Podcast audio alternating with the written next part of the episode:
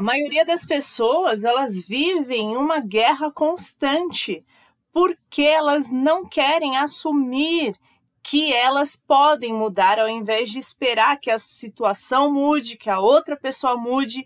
Então, ao invés dela dar o primeiro passo, admitindo o erro, ela prefere continuar vivendo uma luta eterna que nunca se acaba.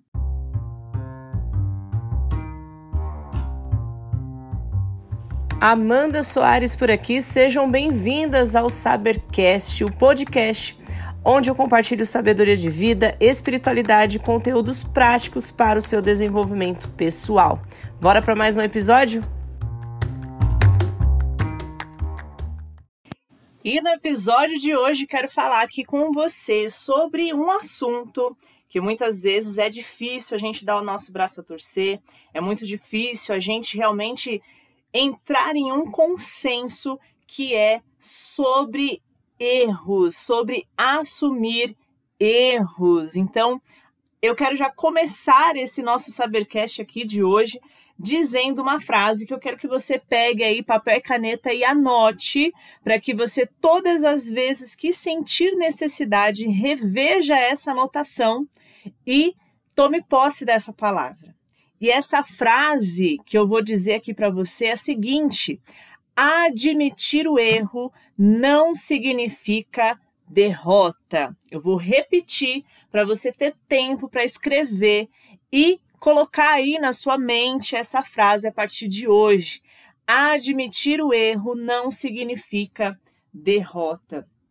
E se a gente for parar para pensar, quantas são as pessoas que têm dificuldade em assumir, em admitir quando elas estão erradas. E se a gente trazer isso para dentro de um contexto de relacionamento, seja ele amoroso, seja ele familiar ou de amizade, ou até mesmo no nosso trabalho, a gente repara que realmente algumas pessoas elas têm mais dificuldade em admitir o erro.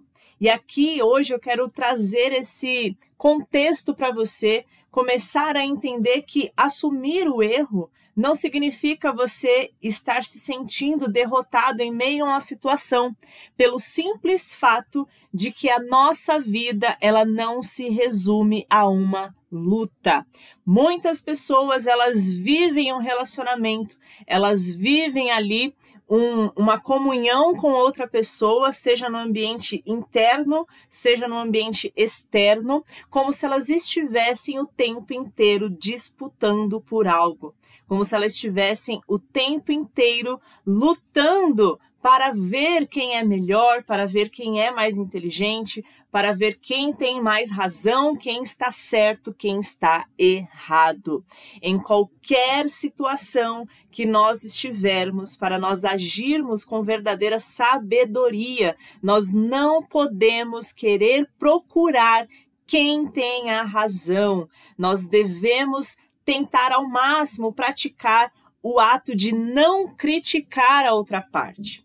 Porque sim, muitas vezes você mesmo pode ter se pego aí em uma situação onde algo talvez aconteceu e você fique aí procurando mostrar que você tem razão sobre a situação, buscar ali os seus argumentos que venha a validar a sua defesa, né? E quando a gente entra nesse ciclo, a gente acaba entrando de fato em uma luta que desgasta o nosso relacionamento, desgasta o nosso emocional, desgasta a nossa saúde mental e no final ninguém sai ganhando.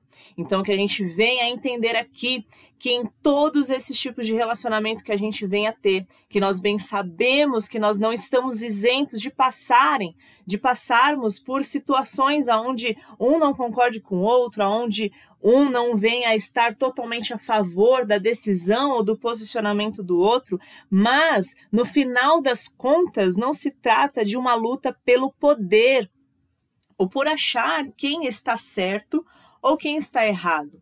Porque quando nós assumimos a decisão de entrar nessa briga, nós não estamos brigando com a outra pessoa. Nós estamos exatamente criando uma briga de ego, uma briga do nosso próprio ego. Não do ego do outro, mas do nosso próprio ego. Quando a gente tenta mostrar que nós somos as donas da razão, nós estamos brigando com o nosso próprio ego, e o ego é o nosso maior inimigo.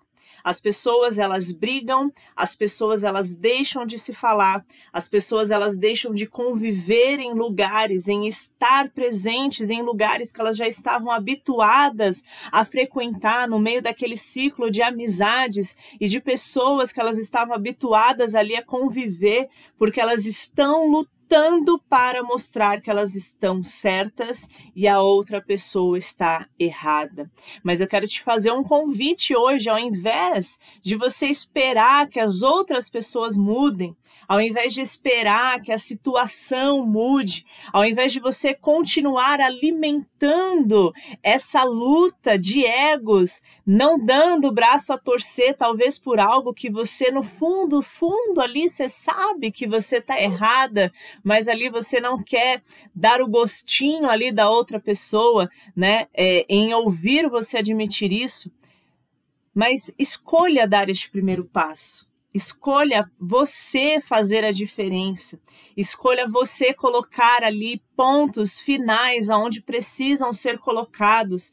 Poxa vida, quantas vezes de repente você vem perpetuando em meio a uma situação onde você mesma está ali se sentindo agoniada, onde você já percebeu que algo ali que está acontecendo não está te fazendo bem, porque alguém precisa ali de fato dar o braço a torcer, e quem sabe este alguém precisa ser você, então reconheça que não é o fato de você dar o braço a torcer, não é o fato de você colocar um ponto final nessa luta de egos que vai dizer que você está saindo como uma perdedora dessa situação toda.